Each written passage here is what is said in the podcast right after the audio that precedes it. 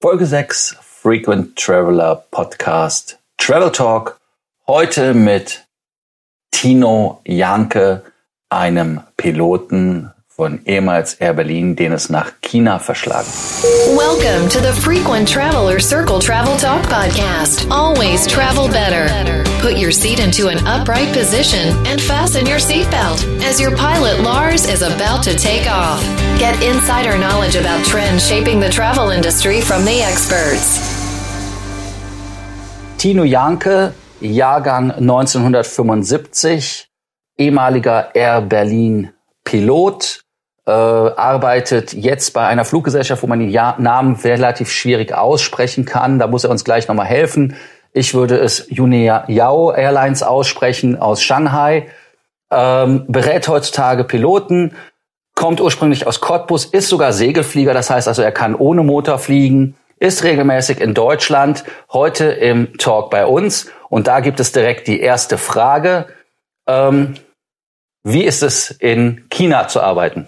Ja, hallo erstmal und schönen guten Tag hier aus dem Westerwald. Ähm, ja, in China zu arbeiten ist auf jeden Fall mal anders.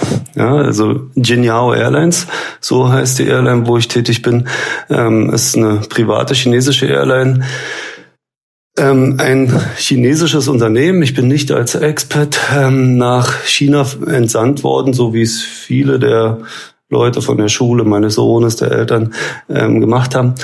Ähm, und damit ist es schon etwas speziell. Ja, also man muss sich ähm, mit den chinesischen Gegebenheiten und Geflogenheiten vertraut machen, ähm, die auch ein Stück weit schätzen und achten. Und dann funktioniert das aber ganz gut. Nun gibt es da wohl Unterschiede ähm, zwischen den Unternehmen. Ich habe offensichtlich etwas Glück gehabt. Ähm, man gibt sich auch von chinesischer Seite sehr große Mühe, es den Ausländern nicht allzu schwer zu machen. Ähm, wir haben einen sehr hohen Ausländeranteil ähm, für eine Airline und die Sektion, die für die Ausländer zuständig ist, die versucht auch unsere Seite zu verstehen. Ähm, und damit ist das das Arbeiten dort erträglich und das Leben in einer Megacity wie Shanghai ist natürlich ähm, grandios. Ne? Also das äh, lässt jeden Tag ein paar Überraschungen ähm, bereithalten und ist spannend. Ähm, die Familie liebt es. Also da kann man, kann man sich nicht beschweren. Die Frage, die sich natürlich jeder stellt, ist ganz einfach. Man sagt, ja in China arbeiten, aber dann jetzt aus dem Westerwald äh, äh, kommunizieren, mit uns den Podcast machen. Wie passt das zusammen? Ist das ein besonderes Arbeitszeitmodell? Weil wenn wir an die Air Berliner Zeiten äh, denken, so kenne ich das als Passagier oder bei der Lufthansa, da habe ich immer das Gefühl, dass die Flugbegleiterinnen und Flugbegleiter, Pilotinnen und Piloten regelmäßig arbeiten müssen. Das heißt also, dann hat man zwei Tage Arbeit, zwei, Days, zwei Tage off oder wie auch immer, je nachdem, was man für Flüge hatte. Was ist das für ein Modell in China? Also das ist ganz richtig. Man, äh, man muss auch in China regelmäßig arbeiten. Ähm, allerdings bieten die chinesischen Airlines ähm, heute noch Verträge, die es weltweit sonst nicht gibt. Ähm, angefangen von von einem Vollzeitvertrag, so wie ihn die chinesischen Kollegen fliegen müssen. Ähm, das heißt, die kommen dann momentan noch auf ihre 1000 Stunden im Jahr ähm, bis runtergestaffelt äh, sechs Wochen arbeiten, zwei Wochen frei, sechs Wochen arbeiten, drei Wochen frei. Ähm, in unserer Firma gibt es noch vier Wochen arbeiten, vier Wochen frei. Ähm, es gibt Unternehmen, die haben sogar drei Wochen arbeiten, drei Wochen frei. Und das ist natürlich sehr angenehm für, für Ausländer, für Expats, ähm, die die shutteln, ja, also wo die Familie in Deutschland geblieben ist und die dann ähm, nach China zum Arbeiten gehen, drei, vier Wochen, sechs Wochen in, in, in China verbringen und dann wieder nach Hause fahren. Ähm, natürlich erkauft man sich diese Freiheit, damit man, man arbeitet ja im besten Fall nur 50 Prozent. Ähm, das spiegelt sich auch im Gehalt wieder. Aber der Mehrwert ähm, der, der vielen Freizeit, die, die man für die Familie oder für, für Nebenprojekte nutzen kann, der ist ähm, unbezahlbar. Und ähm, das Fliegen in China ist, oder die Arbeitswochen, die sind auch sehr intensiv, sehr anstrengend. Ähm, da tut eine Erholungsphase nach vier oder sechs Wochen immer ganz gut. Ne? Und das macht aber genau diese, diese Arbeitszeitmodelle, die machen China eben auch so attraktiv für viele Piloten. Ja, die Frage, die sich einem da stellt, äh, mit Arbeitsbelastung China, ähm, ist die Arbeitsbelastung wesentlich höher als in Deutschland oder in Europa? Oder aber liegt das an den Zielen, die anspruchsvoller sind? Sind Flughäfen dort anspruchsvoller anzufliegen? Oder ist die Taktung einfach wesentlich schneller und höher, dass man also da mehr gefordert ist? Woran liegt das? Also das liegt auch ein Stück weit an jedem selbst. Ja, der eine verträgt halt ähm, Nachtflug besser als, ein, als der andere. Ähm, ich bin bei Air Berlin ähm, gemischt Lang- und Kurzstrecke geflogen und das habe ich persönlich als sehr anstrengend empfunden. Ähm, also über einen längeren Zeitraum immer wieder dem Jetlag ausgesetzt. Ähm, das war für mich ähm, körperlich eine, eine große Anstrengung. In China ist es auch so, dass die, die Tage oder die Wochen, ähm, die für die Flüge zur Verfügung stehen, vollgetaktet sind. Ja, also die Crewplanung versucht dort natürlich auch, das ähm, Maximale aus der Arbeitskraft herauszuziehen, was ja auch legitim ist. Ähm, was, äh, was allerdings in so einer Stadt wie Shanghai ähm, zu bedenken ist, die Stadt ist riesengroß. Ja, wir haben da 24 Millionen Einwohner, ähm, bedienen zwei Flughäfen. Äh, der eine ist auf der westlichen Seite der Stadt, der andere auf der östlichen Seite. Und alleine der, die An- und Abfahrt zum Flughafen, die ist halt, die kostet einfach Zeit. Also man verbringt viel Zeit ähm, nebenher. Mhm. Wie sieht das mit der Unterbringung aus? Man kennt das ja von Fluggesellschaften in Europa, da gibt es keine Unterbringung, aber bei Fluggesellschaften wie Qatar oder Emirates oder Etihad, da gibt es sogenannte Staff Accommodation. Ist das in China auch der Fall, dass man da in irgendwelchen Compounds wohnt und auch zum Flug gefahren wird mit Limousine oder Bus? Ähm, wie muss man sich das vorstellen? Ähm, so ist es nicht. Ähm, wir, ich arbeite halt bei einem chinesischen Unternehmen mit einem chinesischen Vertrag und ähm, der beinhaltet das nicht. Ähm, man checkt an einem der beiden Flughäfen ein. Wenn der Flug dann vom anderen geht, dann fährt wohl ein Crew-Transport, den nehme ich aber relativ selten in Anspruch, weil es mich einfach immer eine Stunde mehr Zeit kostet. Ähm, wir wohnen selbst organisiert und selbst finanziert quasi in einem, auch in einem Compound ähm, mitten in der Stadt. Und ja, der ist halt auch so günstig gelegen, dass, dass dort eben der Schulbus beispielsweise für meinen Sohn auch dran vorbeifährt. Ja. Also das heißt, das, das heißt also, deine Familie lebt auch in, in Shanghai, während du da bist, oder? Ähm die, genau. Also die, die leben durchgehend in Shanghai. Ähm, ähm, wir sind komplett dorthin gezogen, haben in Deutschland ähm, quasi die, die Segel gestrichen. Also das, das heißt also in Deutschland gar nicht mehr gemeldet, nur noch zu Besuch hier, Eltern besuchen oder irgendwelche anderen Projekte, die einen nach Deutschland treiben?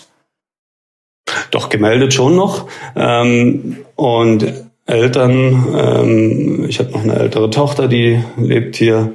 Ähm, das, das schon. Ähm, und dann ist es immer wieder die, ja, wie du sagst, die Projekte, ähm, die das Arbeitszeitmodell erlaubt es halt, ähm, sich auch mit Sachen zu beschäftigen, die, die lange schon im Kopf rumgespukt sind. Und das, das mache ich jetzt unter anderem und bin ähm, dafür sehr regelmäßig in Deutschland. Oh, das äh, klingt ja dann nach einem wunderbaren Zeitmodell, was man benutzen kann, äh, wenn man halt, wie gesagt, nebenbei noch was machen möchte.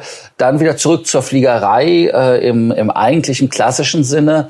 Äh, welche Flugzeuge oder welche Modelle betreibt die Fluggesellschaft? Äh, ich muss mich echt an den Namen gewöhnen. Äh, Yune Yao, Air. Jinyao, Jinyao.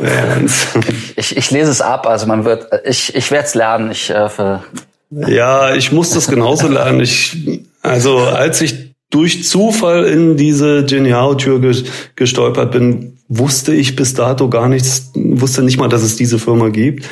Ähm, ja, und dann habe ich aber irgendwann gelernt, den Namen auszusprechen. Ähm, ja, Geniao Airlines hat ähm, knapp 70 A320, A321 Airbus, eine reine Airbus-Flotte bis zum Oktober letzten Jahres. Und dann bestand halt der Wunsch, ähm, auch Langstrecke zu fliegen. Und da waren die, die Dreamliner von Boeing ähm, schneller verfügbar als die A350er. Und deswegen sind ab Oktober dann ähm, die ersten Boeing 787, die Dreamliner da zur Flotte dazugestoßen. Jetzt sind es meines Wissens nach vier, ähm, sollen in diesem Jahr noch sechs werden. Und dann ähm, bis Ende nächsten Jahres zehn und dann, ja, dann muss man mal schauen. Ähm, da fehlt es halt dann immer so ein bisschen auch an Piloten. Ähm, so eine chinesische Airline, ähm, die, die darf gar nicht so schnell wachsen, wie sie es halt möchte. Ähm, das ist relativ stark reglementiert. Ähm, das ist ein, Crew-Faktor gegeben sein muss, dass genügend Piloten und Flugbegleiter ähm, da sind. Ähm, und dann wird erst dem Unternehmen gestattet, weitere Flugzeuge anzuschaffen. Es ähm, relativ, es klingt kompliziert, aber irgendwie ähm, macht es auch Sinn. Und das macht den Druck halt nicht noch größer auf die Piloten, ähm, mit weniger Personal mehr mehr Flieger bedienen zu müssen. Also ist das eine Entscheidung der Geschäftsleitung zu expandieren oder ist das etwas, was zentral äh, gesteuert wird, wo man sagt, okay, ihr kriegt jetzt zwei Flugzeuge zugeteilt? Naja, eine Geschäftsleitung will ja immer expandieren und ähm, eine, eine übergeordnete Behörde ähm, dämpft das dann äh, auf ein für ihr Verständnis gesundes Maß ein. Und und da muss man dann halt den, den Kompromiss finden ja, in der Mitte. Von, also ich sag mal, der Deutsche ist ja auch sicherheitsverliebt. Äh, äh, das klang ja eben auch aus den Worten heraus, dass da äh, das Wachstum gedämpft und gehemmt wird, um es gesund zu halten. Ähm, muss man sich das in China von der Sicherheit eher so vorstellen wie bei der Lufthansa, weil das ist ja das Synonym der Sicherheit? Ähm, oder ist das etwas anders strukturiert, wo man sagt, na ja, man fliegt halt und man versucht es. Wie, wie ist das Level, dass man das vergleichen kann? Ja, also das ist, ein, ist eine sehr interessante und berechtigte Frage. Ähm, da sich hier, denke ich mal, viele Leute auch einfach eine Meinung bilden, ohne, ohne eine Ahnung davon zu haben. Ich ähm, finde die ähm, den, den Grad der Standardisierung, der bei uns in der, in der Airline, im Airline-Wesen ja immer sehr wichtig ist, so dass jeder mit jedem zusammenarbeiten kann, ohne eine Eingewöhnungsphase zu haben, der ist sehr hoch. Ähm, man versucht auch, ähm, die Fehlerquote gegen Null zu bringen. Ja, es ist auch von der, von der Luftfahrtbehörde so gewollt. Es gibt dann ähm, immer gewisse Programme, ja, dass man keine falsche Funkfrequenz rastet, nicht eine falsche Abflug- oder Anflugroute wählt oder sich verrollt. Das sind so, so die Schwerpunktthemen in diesem Jahr. Ähm, und was jetzt anders ist in China, ähm, ist das System oder die Art und Weise, wie diese Dinge durchgeführt werden oder durchgesetzt werden. Ja, die chinesische Kultur, die basiert halt seit tausenden Jahren auf ähm, auf ein Belohnungs- und Bestrafungssystem. Und so ist das dort auch. Also macht man einen Fehler, dann spürt man das hinterher im Portemonnaie. Oder man muss nochmal einen Simulator. Und ähm, daran muss man sich gewöhnen. Ähm, es fliegt sich wunderbar. Ähm, man muss halt nur die Augen offen halten und seine Fehlerquote ähm, niedrig halten. Ja? Und, und dann denke ich, ist das eine, eine ziemlich runde Sache. Was immer wieder, ähm, also woran ich mich auch noch nach jetzt anderthalb Jahren gewöhnen muss, ähm, ist die ist die Art der Kommunikation. Ähm, also natürlich sprechen die Fluglotsen Englisch, ähm, aber sie sprechen untereinander auch Chinesisch und und dann hat, fehlt mir der, das dreidimensionale Bild im Kopf. Ja, dann dann habe ich da, das, das würde ich mir wünschen, dass mehr Englisch gesprochen wird. Ja. Ähm, mit den Co-Piloten ist das, ist das sehr einfach. Die sprechen in der Regel ein gutes Englisch.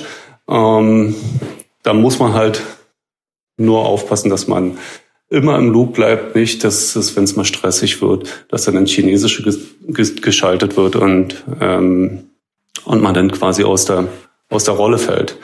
Ja, aber das sind, das sind ja mehr oder weniger auch ähm, so zwischenmenschliche Fragen, die man im Vorfeld ähm, abklären kann. Und da habe ich bislang noch keine Probleme erfahren dürfen oder müssen. Wobei aus meiner eigenen fliegerischen Erfahrung habe ich solche Thematiken ja auch bei den Franzosen schon gehabt. Also in Frankreich sprechen die ja auch ganz schamlos auf der Frequenz Französisch. Und wenn man kein Französisch kann, so wie ich als Lateiner, hat man dann ein echtes Problem. Genau wie so du schon sagtest, mit dem dreidimensionalen Bild. Und äh, ich hatte halt immer ATC auf Französisch begrüßt als Courtesy, wie man das halt mhm. so macht. Das habe ich mir mhm. ganz schnell abgewöhnt, weil das genau. war das genau. war halt never do it again. Ja, also ich, mhm. da bin ich absolut bei dir und kann das auch absolut fühlen.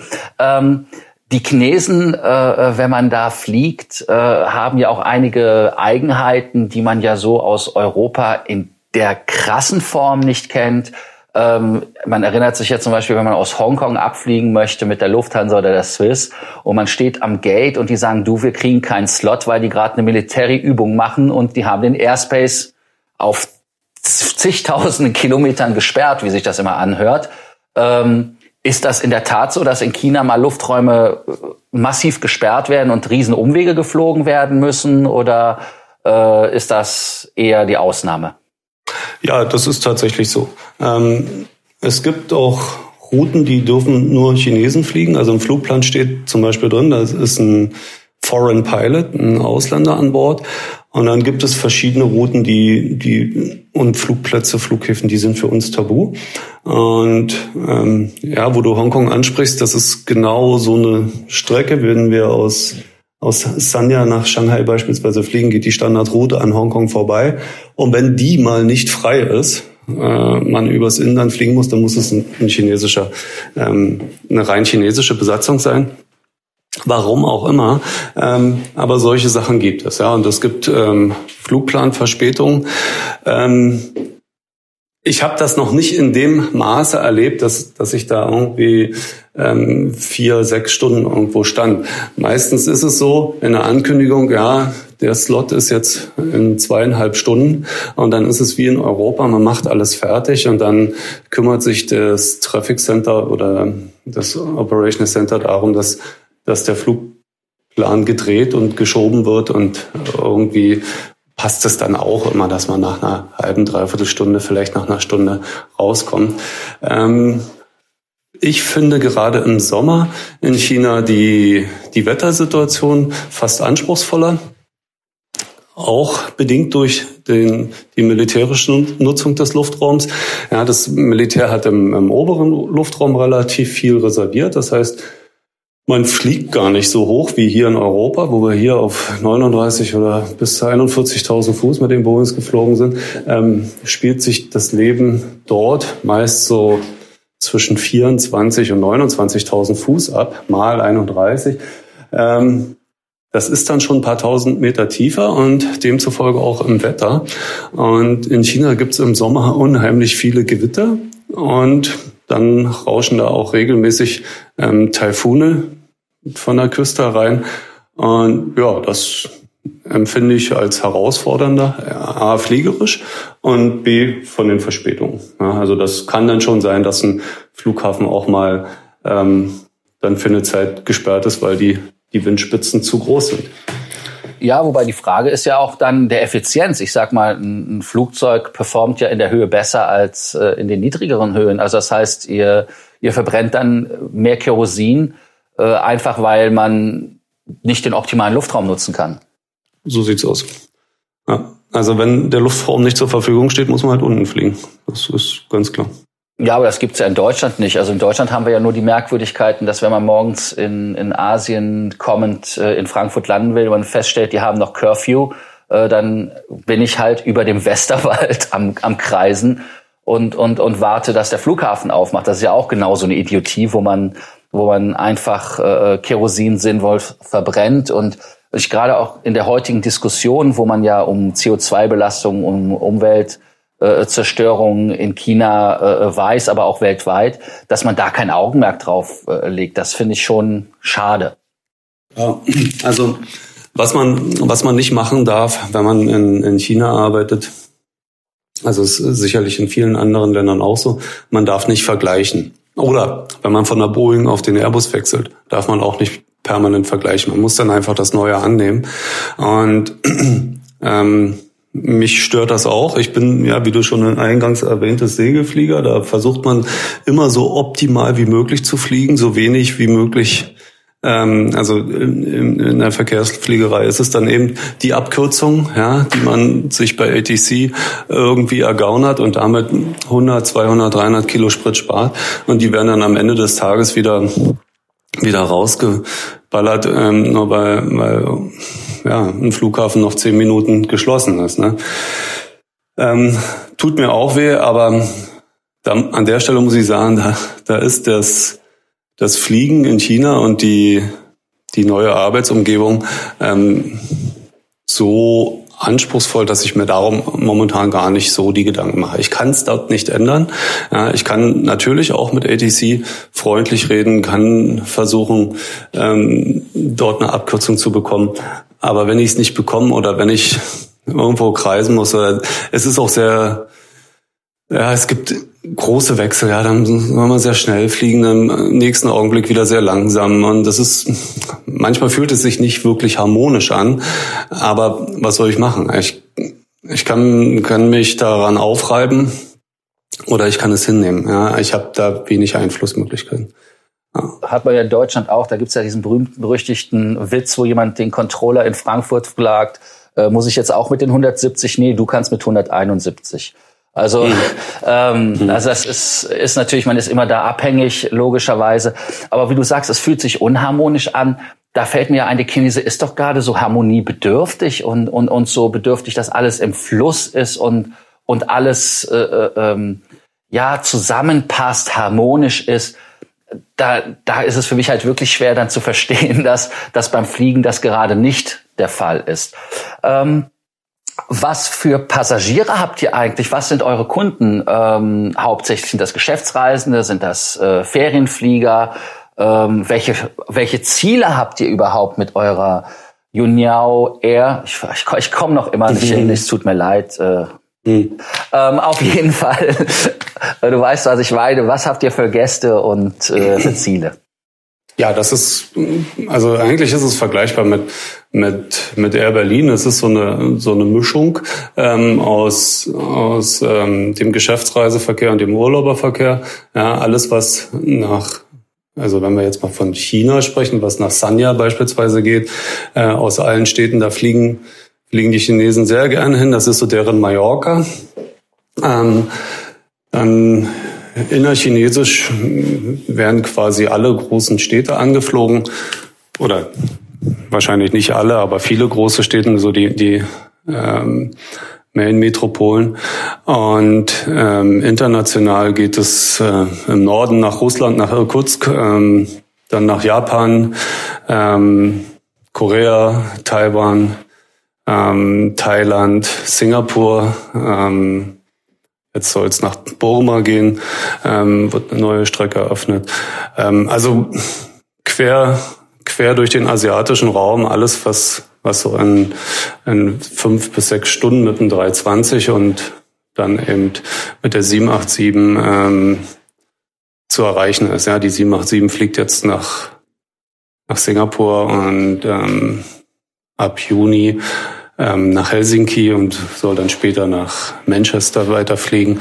Ähm, aber das ist wie, wie in jeder Airline, da, da hält sich die Gerüchteküche immer ganz wacker, wo, wo die Ziele hingehen. Ähm, also Helsinki ist bestätigt und und Singapur und ein paar kleinere Strecken, um den Piloten Möglichkeiten zu geben, viele Sektoren mit vielen Landungen zu fliegen. Und wie sieht denn so eine typische Arbeitswoche in China dann aus? Ähm, was, wie muss ich mir das vom Umlauf her vorstellen? Wie äh, kann man sich das als, als normaler Passagier vorstellen, was die Arbeitsbelastung ist? Ja, das ist, das ist genauso wie hier. Also entweder man hat ähm, Glück oder Pech, je nachdem, wie es wie es einem zu Hause gefällt. Entweder man hat äh, Wochen mit zwei, drei Übernachtungen oder man ist jeden Tag wieder zu Hause, fliegt ähm, Tagestouren. Ähm, das ist das ist eigentlich ganz normal. Ja, es gibt kommt auch vor, dass man mal mit dem Zug ähm, in eine andere Stadt fährt ähm, und von dort seinen Einsatz beginnt. Ähm, dann die Übernachtung findet in normalen in angenehmen Hotels statt. Ähm, in China ist der Arbeitgeber immer noch für die Versorgung, für die für das leibliche Wohl verantwortlich.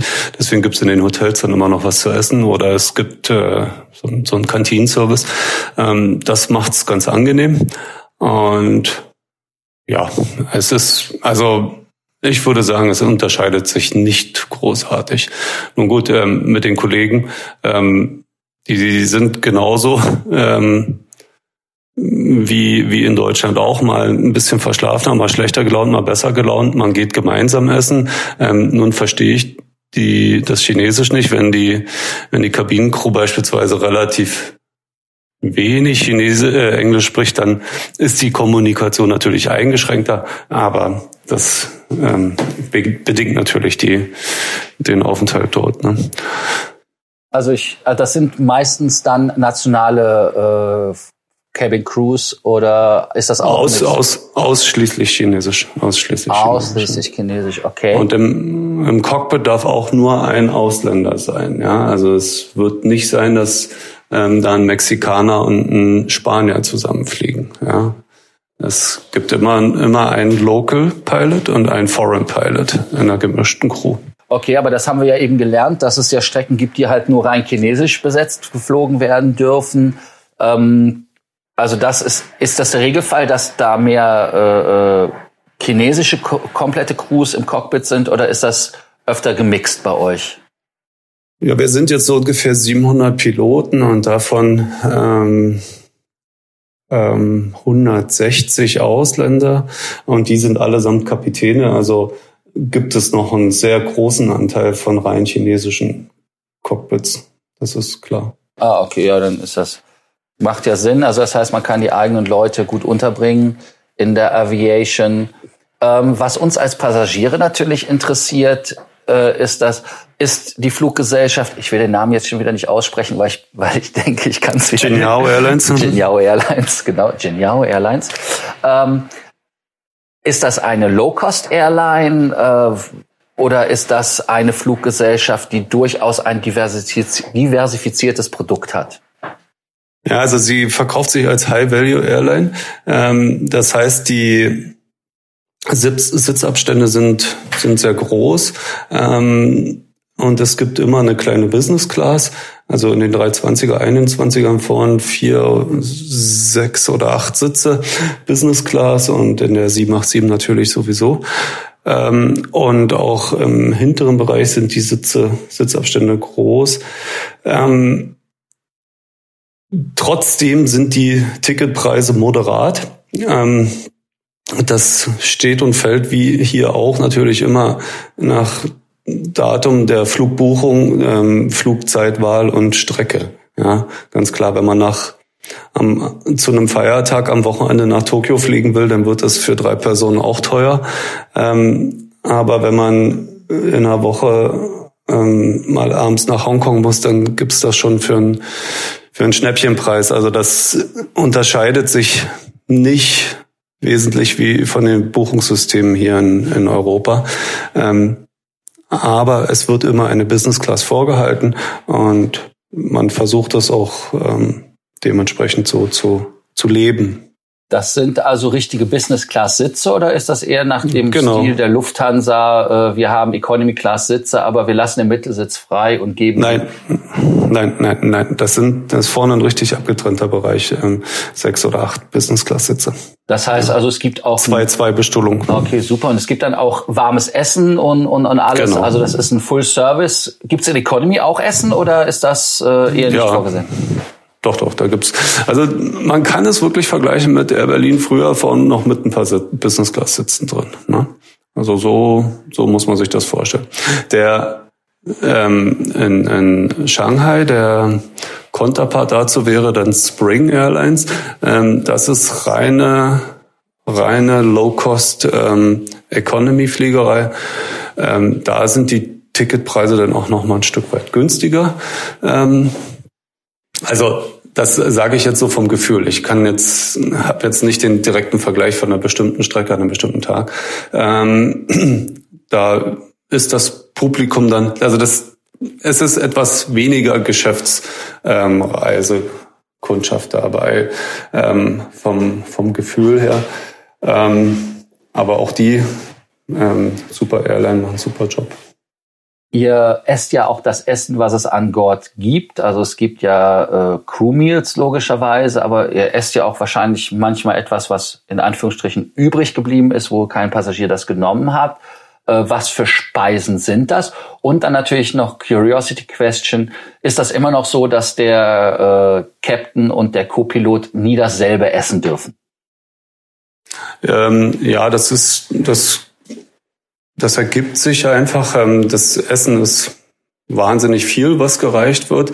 Ähm, ich versuche mich da ein bisschen zurückzunehmen, weil das bei mir gut ansetzt. Ähm, es, es gibt immer, die Chinesen lieben es, Fleisch zu essen. Es gibt immer was Fleischiges, es gibt immer Reis, es gibt immer Gemüse und oder Krabben oder was auch immer. Also man kann sich mehr als satt essen auf der Arbeit. Ähm, also eigentlich so viel, dass ich, dass ich da zu dem, zu dem übergegangen bin. Weil am Ende des Tages bleibt das Flugzeugessen. Ähm, und dauerhaft schmeckt mir das einfach nicht. Das habe ich in den 15 Jahren hier in Deutschland auch schon so gehandhabt, dass ich da mit der Brotbüchse zur Arbeit gegangen bin und meine eigenen Brote gegessen habe. Ja.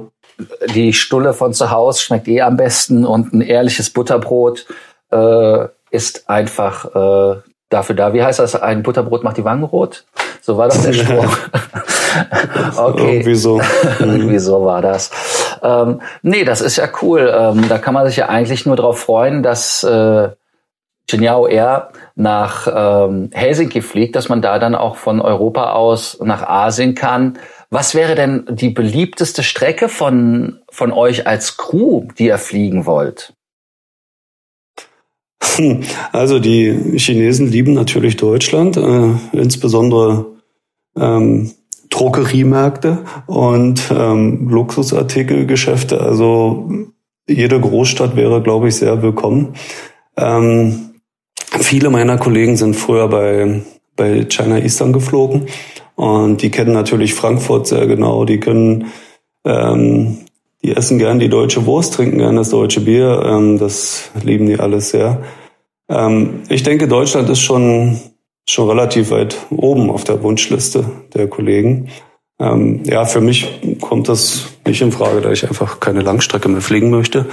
Ähm, und ich fliege in Asien halt gern die internationalen Routen, irgendwie nach Thailand oder Japan. Das ist mir am liebsten. Ähm, das sind dann auch Stopovers oder sind das äh, So, so. Ah, ist, okay. ist alles gemischt. Ja. alles gemischt?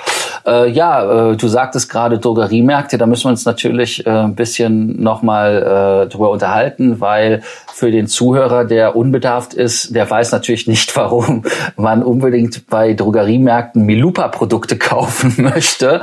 ähm, möchtest du uns da etwas erleuchten? Ja, es, es ist so, ich will ja gar keine Schleichwerbung machen, aber ich war gerade noch mal einkaufen, ich fliege jetzt gleich wieder nach China äh, für ein paar Kollegen. Es gibt immer ein paar Wünsche, die die haben. Ja, das fängt von von der Creme, von von irgendwelchen Wunderheilpastillen und ähm, Babynahrung ähm, ist das ein ganz weites Feld, was da sehr begehrt ist. Es gibt ähm, es gibt ja eigentlich in China alles zu kaufen. Allerdings sind verschiedene Produkte dann wahnsinnig teuer. Und ja, zum Beispiel also was wir halt immer mitnehmen, ist Kaffee. Wir trinken sehr viel Kaffee. In China ist jetzt nicht unbedingt bekannt dafür, ähm, eine Kaffeetrinkernation zu sein. Ähm, also ist der Kaffee, der dorthin importiert wird, eben doch deutlich teurer. Ähm, und so verhält es sich mit den Produkten. Und ja, das sind halt häufig auch so die, die kleinen Gesten. Man wird angesprochen von den Kollegen, sag mal, wenn du in Deutschland bist, kannst du mir dies und das mitbringen. Und ähm, das ist das, was das in China so ein bisschen zusammenrücken lässt. Das macht man sehr gern. Das darauf basiert dort sehr viel Zwischenmenschlichkeit und und das macht einfach auch Spaß. Ne? Dann geht man nie mit leeren Händen irgendwo hin. Ähm, das ist, ist irgendwie ein sehr angenehmes Miteinander. Also ist China wesentlich sozialer im, im Alltag, als es Deutschland ist. Ähm, wie ist da der, der Unterschied äh, zusätzlich im chinesischen Leben? Weil du äh, sagtest ja auch, äh, dass du im Prinzip äh, von deiner, von deinem Approach, wenn du Dinge äh, anbringst. Im Deutschen kann man ja direkt kritisieren. Das ist ja im, im Chinesischen oder im Asiatischen nicht unbedingt die beste Strategie, da mit seinem Deutschsein zu kontern. Ja, das ist, das ist genau der Punkt, warum es warum es zum Beispiel eine Agentur braucht, um, um in China Fuß zu fassen. Ähm, es, es ist, glaube ich, gerade im Wandel, dass ähm, Airlines wieder anfangen, äh, Piloten selbst einzustellen. Ähm, ich halte das aber ehrlich gesagt nicht für eine gute Idee. Die Agentur, die mich eingestellt hat, ähm, die war quasi auch für mich immer so als Puffer da. Wenn mir am Anfang, am Anfang ist halt vieles fremd und man muss sich erst dran gewöhnen und man kommt ähm, vielleicht auch ein bisschen gestresst dort an. Ja, man ist auf der Suche nach einem Job oder man ist arbeitslos geworden und man, man möchte es unbedingt schaffen. Also es ist ein Riesenaufwand. Ähm, man muss das auch ähm, für sich im Kopf zu Hause familiär erstmal klar machen, welchen Schritt man dort jetzt geht. Ähm, das ist eigentlich die größte Aufgabe. Und dann kommt ein ähm, etwas aus einem chinesischen Unternehmen möglicherweise als fremd oder anders vor. Man würde hier deutsch polternd ähm, darüber meckern. Ähm, das ist in China keine gute Strategie. Ähm, da kann man das nicht machen. Da kann man nicht einfach so, so lospoltern. Ähm, dafür ist es gut, wenn man dann jemanden hat, der sich den man als Kummerkasten missbrauchen kann und der als Relaisstation zwischen Arbeitnehmer und Arbeitgeber sitzt und das dann ins äh, sinnige Chinesisch übersetzt, so dass da keine, dass sich hinterher alle noch mögen. Ähm, wenn man das dann mal verstanden hat, ähm, lernt man das auch sehr zu schätzen, weil weil es eigentlich, so wie du es früher, vorhin schon beschrieben hast, eben deutlich harmonischer abgeht. Ja, es wird niemand vor den Kopf gestoßen, es wird, wird niemand irgendwie ähm, ja, schlecht behandelt und alle fühlen sich wohl. Und das ist sehr angenehm. Ja, ein richtig wichtiger Punkt ist ja auch, dass niemand das Gesicht verliert. Und mhm. äh, da geht es sich ja quasi um die Ehre äh, des Einzelnen. Und da ist man ja sehr, sehr besorgt drum bei den Chinesen.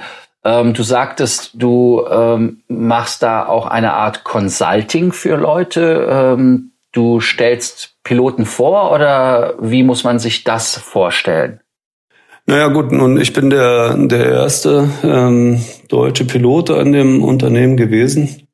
Und der ähm, die Agentur, der, der Chef der Agentur, die mich da hingeführt hat, der ist selbst Kapitän bei Genial Airlines und ja, irgendwann hat dann, hatte sich die Airline mal an ihn gewandt, warum er denn nicht auch für sie Piloten rekrutieren würde und nicht nur für Spring oder Logan Air und andere Airlines. Und dann hat man da die Compliance-Bedenken aus dem Weg geräumt.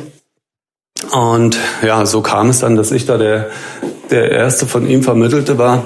Und Ja, wie gesagt, Deutschland hat da in China einen sehr guten Ruf. Ähm, das färbt natürlich ab. Da geht man mit so ein bisschen äh, Vertrauensvorschuss hin. Und ähm, da waren die, sind die relativ schnell auf mich zugekommen, ähm, sowohl von der Airline als auch von der Agentur, ob es denn nicht auch in Deutschland noch ähm, Leute gäbe, die, die dorthin hingehen wollten.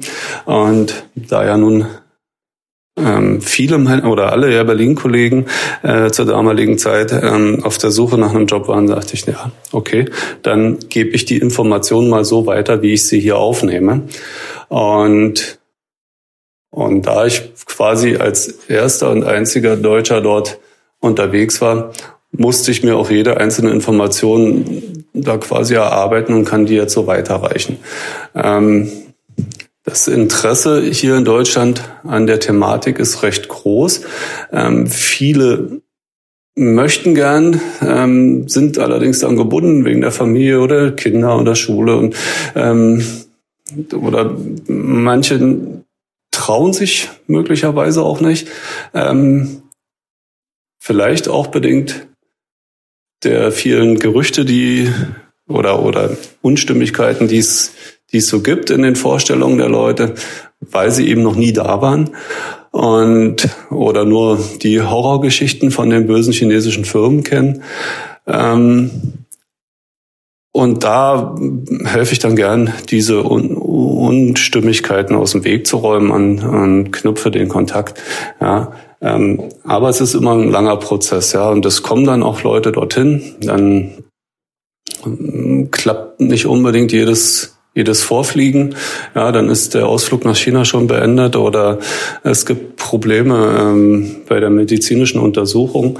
Ja, was, was in China sehr streng genommen wird, das ist kein Astronautentest, ähm, den man da durchlaufen muss, aber sie schauen halt sehr genau sich die Nieren, die Gallen, Galle an und wenn da jemand mit einem Nierenstein kommt, dann kriegt er halt kein Medical. So, dann Entweder lässt er sich behandeln oder, oder bleibt in Deutschland. Ähm, in China ist das ein Ausschlusskriterium. Ja. Und, und ansonsten ist das alles machbar. Ja. Also sowohl die, die chinesische Lizenz, ähm, das ist eine Fleißarbeit. Und ja, für mich war das Medical auch eine Fleißarbeit, musste einfach mal sechs Wochen vorher aufs, aufs Laufband und ein zwei, drei Kilo abspecken und dann, dann war das alles okay. Ne? Also das heißt, die checken den BMI, wie das so schön heißt.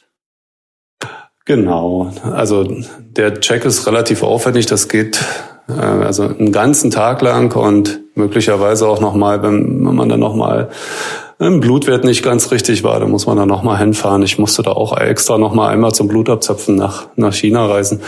Gut, ähm, macht man, wird erledigt und dann das Aber das gilt dann auch wie in Deutschland ein Medical dann für ein Jahr. Ja, ab 40 dann alle sechs Monate auch wie in genau. Deutschland. Ne? Genau. Ja. Mhm. Das heißt also alle sechs Monate diese Prozedur.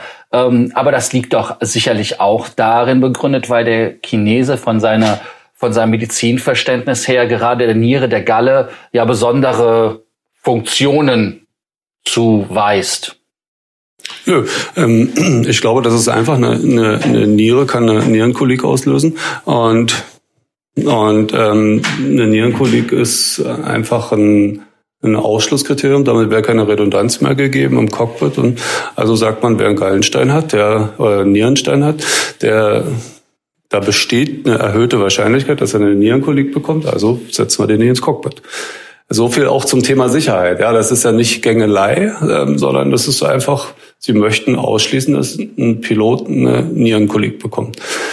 Ähm, ob man jetzt so eine Wichtigkeit darauf auf diesen Punkt legen sollte oder wie viele Piloten hier überhaupt eine Nierenkolik bekommen, das mag ich nicht beurteilen.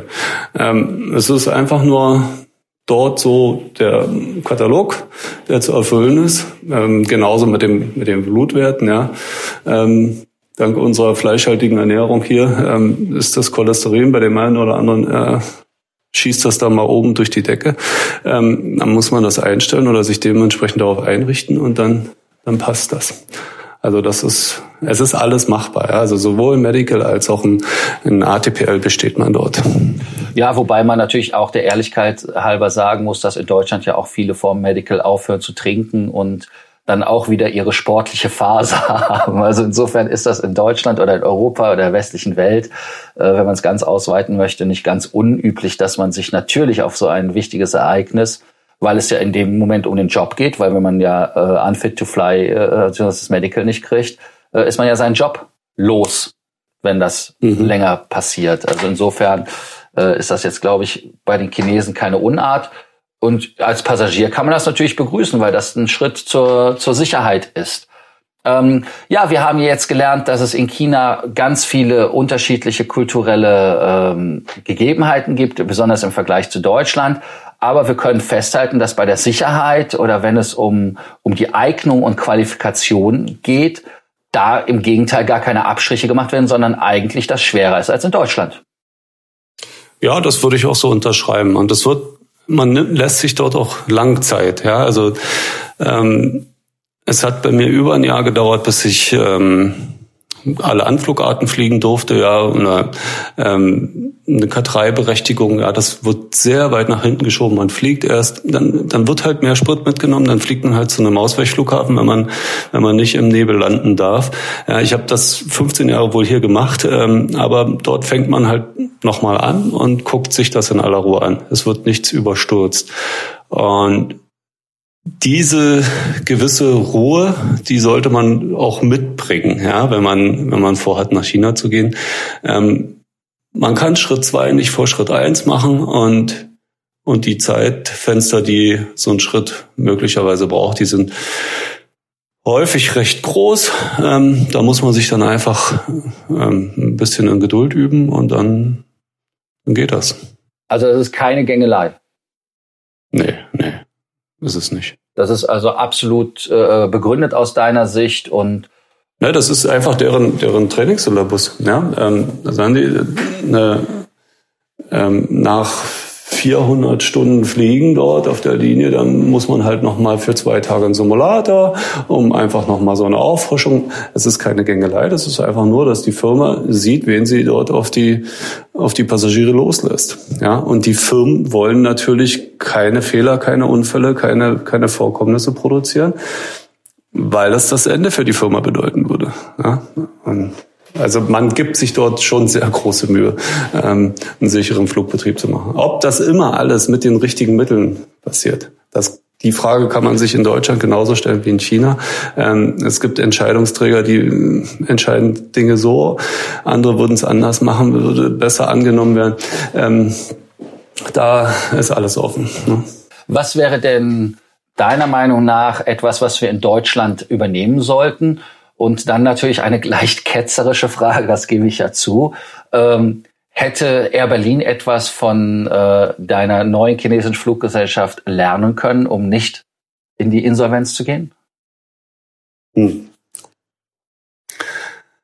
Ja, gute Frage. Also ich denke mal so, wenn eine, wenn eine Badewanne nur einen Zulauf hat und drei oder vier Abflüsse und nur einen Stöpsel, dann wird die nie voll. Das war vielleicht das Air Berlin-Problem. Ähm, in China versucht man, ähm, also so denke ich, ähm, oder so empfinde ich es, das Unternehmen gesund wachsen zu lassen. Ja, und man, man hat ein sehr ausgeprägtes Verständnis für das Unternehmen. Ähm, auch da, ja, jeder, der, der müde gearbeitet ist, der, der motzt mal oder dem gefällt was nicht. Aber insgesamt versucht man in China doch immer das große Ganze zu sehen. Ja, man sagt halt, ja, wenn es dem Unternehmen gut geht, geht es uns gut. Wenn es China gut geht, dann haben wir mehr, kriegen wir mehr Urlaub oder kriegen wir mehr Geld. Also man sieht das alles noch so ein bisschen so ein bisschen ähm, vom großen Zusammengehörigkeitsgefühl. So würde ich mal das ganz vorsichtig formulieren. Und ähm, wie siehst du dann die äh, jetzige Situation des ehemaligen Geldgebers Etihad, der ja im Prinzip äh, relativ, äh, ja, ich, ich sage jetzt mal provokativ nackig, obwohl das ja im Islam verboten ist, da steht und in der Realität angekommen ist? Bekommt ihr da auch Piloten von? Äh, als Zweitfrage, ähm, hat das für euch irgendwelche Vorteile oder Auswirkungen? Ja, das, ähm, also muss ich, muss ich auch ein bisschen eingestehen. Ähm, Europa rückt immer weiter weg für mich. Also das, das Leben hier, die, die, die Airline-Landschaft, die verändert sich. Da komme ich in China kaum hinterher. Natürlich aufgrund dessen, dass, dass ich immer wieder von Piloten angesprochen werde, weil es gibt, erfahre ich was. Aber Etihad ist jetzt wirklich relativ weit weg mittlerweile von mir. Ähm, ich, ich weiß, die stellen aktuell keine Piloten ein, haben, haben auch alle befristeten Verträge auslaufen lassen. Und ähm, ich meine, es gibt, also selbst mit unserer Agentur gibt es eine, eine Kooperation mit Etihad, ähm, die Piloten da den Weg nach China ebnen. Ähm, wie stark das jetzt bislang angenommen wurde, das kann ich nicht sagen. Also, aber ich, also ich, ich weiß von einigen Leuten, die, die nach einer gewissen Zeit im, im Nahen Osten ähm, gerne mal was anderes sehen wollen. Und das sind Etihad-Leute genauso wie Emirates-Leute. Mhm. Ähm, dann logischerweise äh, noch meine Bewertung des Marktes. Äh, wer wären da eure größten Mitbewerber und eure größten, äh, sage ich jetzt mal, äh, Fluggesellschaften, die euch den Platz streitig machen? Hm. Es sind natürlich die alteingesessenen ähm, staatlichen Unternehmen. Ne? China Eastern ähm, hat jetzt ähm, eine Langstrecke abgeben müssen für, für die beginnende Langstrecken-Operation. Das hat man sich natürlich, ähm, ähm, hat man auch nicht einfach so gemacht. Da gab's da gab's ähm, Ausgleichszahlungen oder wie auch immer, ähm, Investitionen. Ähm, also die die großen staatlichen Unternehmen, die sind natürlich ähm, auch bedacht, ihren, ihren Markt nicht zu verlieren. Und dann gibt es einen ganz normalen Wettbewerb ähm, mit, mit Spring, mit äh, Long Air und so weiter. Allerdings ist China halt so groß wie ganz Europa. Und auch hier gibt es verschiedene Airlines.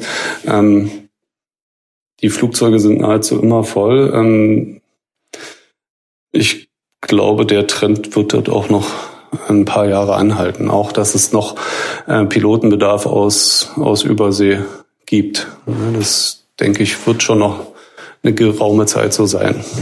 Aber es sind viele Piloten in der Ausbildung dort. Ne? Es ist, jedes Jahr werden dort 3000 neue Piloten aus den Flugschulen ausgespuckt, sage ich mal. Ähm, ja, und die werden dann nach relativ kurzer Zeit Kapitän und irgendwann wird der Markt dann eben auch mal gesättigt sein. Ja, du sagtest, äh, dass eure Fluggesellschaft da auch etwas zahlen musste, um die Fluggaststrecke zu bekommen oder die Flugstrecke zu bekommen. Und ähm, wie läuft das denn grundsätzlich ab in China mit Langstrecken? Ähm, Gibt es da bilaterale Verträge mit Deutschland oder anderen Ländern? Gibt es eine EU-Vereinbarung? Ähm, Du sagtest auch über Helsinki soll es weiter nach Manchester gehen. Also gibt es da auch anscheinend äh, Fifth Freedom? Äh, oder ist das einfach nur eine Verlängerung, wo ihr keine Tickets verkaufen dürft? Ich, ich kann es dir nicht sagen, ich weiß es nicht. Ähm, ich weiß nur, dass der das Shanghai selbst ähm, quasi weltweit ihre Strecken vergeben hat und dort ist es jetzt ähm, steht man am Anfang, um sein Langstreckensystem aufzubauen. Und offensichtlich war die Helsinki-Strecke gerade verfügbar oder ähm, da bin ich der falsche Ansprechpartner, das weiß ich nicht. Okay, das heißt also, es, es geht da gerade nach dem, was frei ist. Ähm, wobei Finnair ja auch schon seit vielen Jahren diese Strecke erfolgreich betreibt. Also insofern denke ich, dass Finnair da nicht gerade erbaut ist, dass da jetzt Konkurrenz kommt. Aber eine 787 und eine 350er von der Finnair, das wird dann wahrscheinlich für uns als Passagiere interessant weil es sehr gute Produkte sind und äh, ja, spannenderweise dann auch die Preise hoffentlich purzeln. Ja, mhm. ähm, als letzte Frage an dieser Stelle, äh, bevor wir das Interview beenden. Ähm, wie stellst du dir deine Zukunft in China vor? Willst du da dein Leben als Pilot bis zum Ende durchführen oder möchtest du, weil du sagtest ja, du entfernst dich ja immer mehr von Deutschland, ähm, willst du da weg? Ähm, also ich sehe mich nicht für immer in China. Das, das ist, ähm, dafür ist es mir zu wuselig und ähm, das ist jetzt eine spannende Zeit. Das ist eine super spannende Erfahrung, auch gerade für meinen Sohn, der dort zur Schule geht, ähm, Deutsch, Englisch, Chinesisch lernt. Ähm, fünf Jahre sollte man dort sein, also für die Kinder, damit die dort ein, ähm, die Sprachen dann mehr oder weniger fließend sprechen. Ähm, ja, nach sechs Jahren würde mein zweiter Arbeitsvertrag auslaufen und ich denke, denke, wenn das, wenn das in die Nähe rückt, dann, dann überlegen wir das nochmal alles ganz genau, wie es uns gefällt, wie, wie die Bedingungen sind. Es macht, glaube ich, auch keinen Sinn, ähm, zu weit in die, in die Zukunft zu schauen und zu planen. Ähm, dafür ändert sich dort auch, auch zu viel. Und ja, vielleicht gibt's auch mal den Moment, wo man aus anderen Gründen einfach wieder nach, nach Europa möchte. Das, das lasse ich offen. Ähm, ich mache mir da nicht so viele Gedanken. Drei Jahre, sechs Jahre, irgend sowas in der Größenordnung wird's wird's auf jeden Fall werden und danach können wir uns gerne nochmal widersprechen. Tino, dann danke ich dir für das interessante Gespräch und wir werden ganz sicher weitersprechen und äh, nochmal sprechen. Ähm, ich wünsche dir jetzt erstmal einen guten Flug nach China. Mit welcher Fluggesellschaft übrigens? Ähm, mit dem deutschen Champion geht's heute. Oh, nach. sammelst du denn wenigstens Meilen? Äh, nein, nein, nein. Also ein ID-Ticket? Nö, ganz normal, ganz normales ganz normales Passagierticket, so wie jeder das auch bucht. Dann nicht vergessen, Meilen zu buchen. Das muss ich dir sagen. Äh, FT Circle lebt ja davon, dass äh, wir Meilentipps geben. Äh, du fliegst ja öfters hin und her. Auch wenige Meilen können irgendwann mal viel sein. Nichtsdestotrotz einen guten Flug und äh, enjoy your time in China. Dankeschön. Dank dir. Ciao. Thank you for listening to our podcast. Frequent Traveler Circle. Always travel better. And boost your miles, points, and status. Book your free consulting session now at www.ftcircle.com now.